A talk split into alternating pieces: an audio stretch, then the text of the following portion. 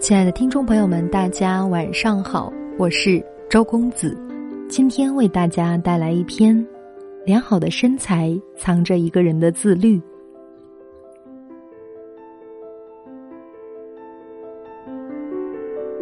参加初中同学聚会，感触最深的一点是，二十多年前的小鲜肉、小鲜花们大多中年发福，最夸张的不止胖了一圈。而是胖了三圈。王二毛是我们班为数不多不但没发福还变瘦的人。上初中时，王二毛是出了名的小胖子，现在不但比初中时高了近二十厘米，身材还一级棒。不只是瘦，而是穿衣显瘦、脱衣显肌肉那种健美型身材。在一堆发福和发际线不断提升的男生中。王二毛俨然变成了男神一枚，大家都追问王二毛的瘦身秘诀。王二毛说：“我身上的每一两肥肉，都是我用汗水驱赶走的。”三年前，王二毛开始有意识的管理身材，最狠的时候每天跳绳六千下，外加跑步五公里，风雨无阻运动了半年左右，他成功减掉了三十斤。但据他说，最大的收获不是减掉了多少肉。而是养成了良好的运动习惯，并且开始了科学健身，又一个靠自律减肥成功的励志故事。上初中时，我印象最深刻的是，王二毛负责管理教室的钥匙，每天负责开门，而且一管就是三年。当时我就觉得王二毛是个非常自律的人，因为早上拿钥匙开门这件事是他主动要求的。也并没人监督。难得的是，王二毛总是第一个到教室，晚上最后一个回家。我觉得具有自律品格的人，做成任何事情都不足以为奇。其实，想保持好身材，并没有什么特别的秘诀，无非是管住嘴，迈开腿。然而，常年坚持运动或者健康饮食的人，并非比比皆是。想要做到这两条中任何一条，必须具备一项基本的素质，那就是自律。过了三十岁，我愈发感觉自律是一项可贵的品质。自律的人都是很角色。咱们逛街购物时，人家在电脑前吭哧吭哧写作；咱们在那儿呼呼睡觉的时候，人家却在晨光微习中跑步；咱们在电脑前啪啦啪啦打游戏的时候。人家在认真的学习，日积月累，你真的有信心这些勤奋又自律的人不会落我们很远吗？自律者在身材管理方面也常常会取得令人惊叹的成绩。众所周知，相比于少吃，多动塑身的效果更理想。在去健身房前，没错，就是老秦送我的健身卡。我曾以为健身房里会有很多胖子。毕竟胖子才更迫切的需要去健身嘛。岂料健身房里更常见的是身材好到爆的男神和女神。一个身材极好的辣妈告诉我，孩子一岁时，她开始在那家健身房锻炼，已经坚持了四年，平均每周会去三四次。尤其喜欢动感单车，只要有机会就跟老师上课。四年每周三次，合计六百二十四次。每次骑八公里的话，是四万九千九百九十二公里呀。有人会说，我也想管理身材呀，但是我真的太忙了。你以为我提到的几位坚持健身的都是闲人吗？王二毛在自己创业，一天工作十六个小时是常有的事。那个辣妈既要上班又要带孩子，还是每天抽出至少半小时去健身。我还有个朋友也很喜欢运动，他是做销售的，动辄出差，他却没放弃过跑步。行李箱必须携带的物品之一就是一双跑鞋。他的朋友圈经常晒跑步轨迹，今天可能是武汉大学樱花树下跑步，过几天可能在西湖跑步刷圈了。所以，问题的关键不是你有没有足够的时间，而是够不够自律。因为足够自律，所以再忙再累都会抽出时间运动。这样的人，我实在找不出他们身材不好的理由。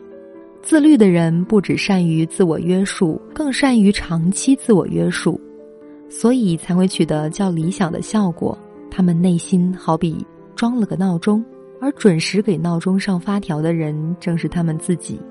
我曾经加入一个运动群，群里正能量满满，每天会签到打卡，晒运动轨迹。我发现，在这个群里能长期坚持下来的，无一不是自律的人。他们不需要别人提醒，而且他们中大多数人六点前就已经运动完毕。我曾经问过其中几个人为什么要起那么早跑步，其中一位群友说，以前曾经把跑步安排在晚上下班后，但他上班特别忙。经常加班到很晚，于是跑步计划就泡汤了。后来干脆就改成早上，这样就再也没有理由不去运动了。原来长于自律的人，也不是没惰性，只是不给自己偷懒的机会罢了。还有一位群友则表示，早上跑步无人打扰，而且跑完步后精神状态极好，把必须做的事情放在前边。也是他们早晨运动的原因。人的身体是需要管理的，健康是最低要求，其次才是体型。如果放任自流，恐怕不只是横向发展这么简单，随之而来的可能还有体能差、高血脂、高血糖之类的健康问题。经常管理身体的人是很容易观察出来的。前段时间单位电梯总是出故障。有几次甚至需要从一楼爬到二十八楼，不太管理身体的几位走了一半就累得气喘吁吁，表示爬不动了；而经常锻炼的几位，爬到二十八楼只需六七分钟，甚至连粗气都没喘。不仅如此，四天后不太常运动的几位还表示大腿疼得厉害，而经常锻炼的那几位压根儿不会腿疼。是的。运动带来的不只是好身材，还有好的体能和健康，这也是很多人坚持长期管理身体的根本原因。说到自律，我还想分享一个好友减肥的经历。他曾选择去一家减肥机构，减肥机构提供按摩减肥，同时要求严格按照食谱进餐。那个食谱我只看了一眼就觉得饿得眼花。早上是两个蛋白，两根小黄瓜；中午是素炒西兰花、豆芽菜，一个馒头；晚上是一个苹果，一个西红柿。也就是说，全天唯一的主食就是中午的那个馒头。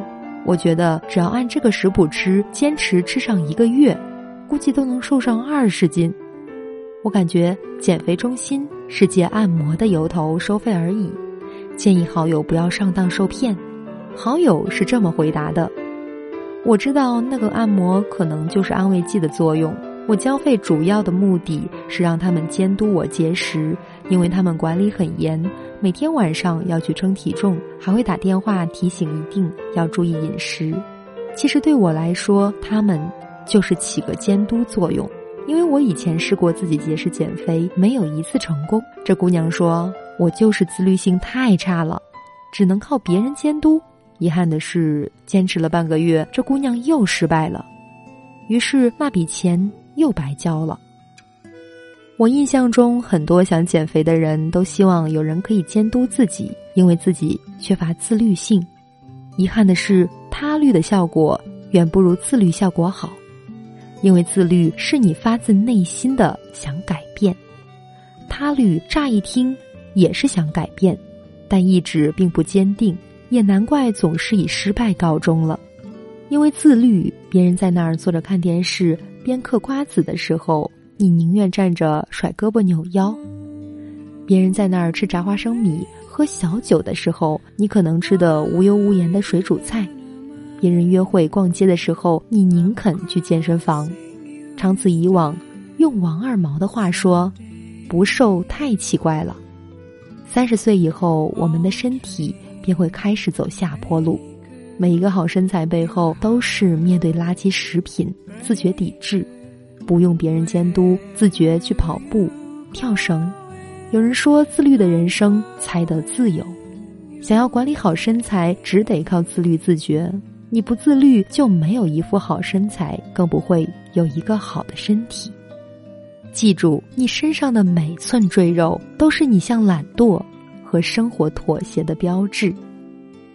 有婚姻问题、冷暴力、伴侣出轨、婆媳关系问题的朋友，可以添加我的微信七九四七零三零七零，我会耐心的倾听您的倾诉，给您我最真诚的建议。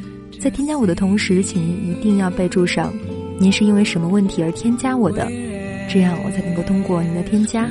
今晚的分享就到这里，晚。安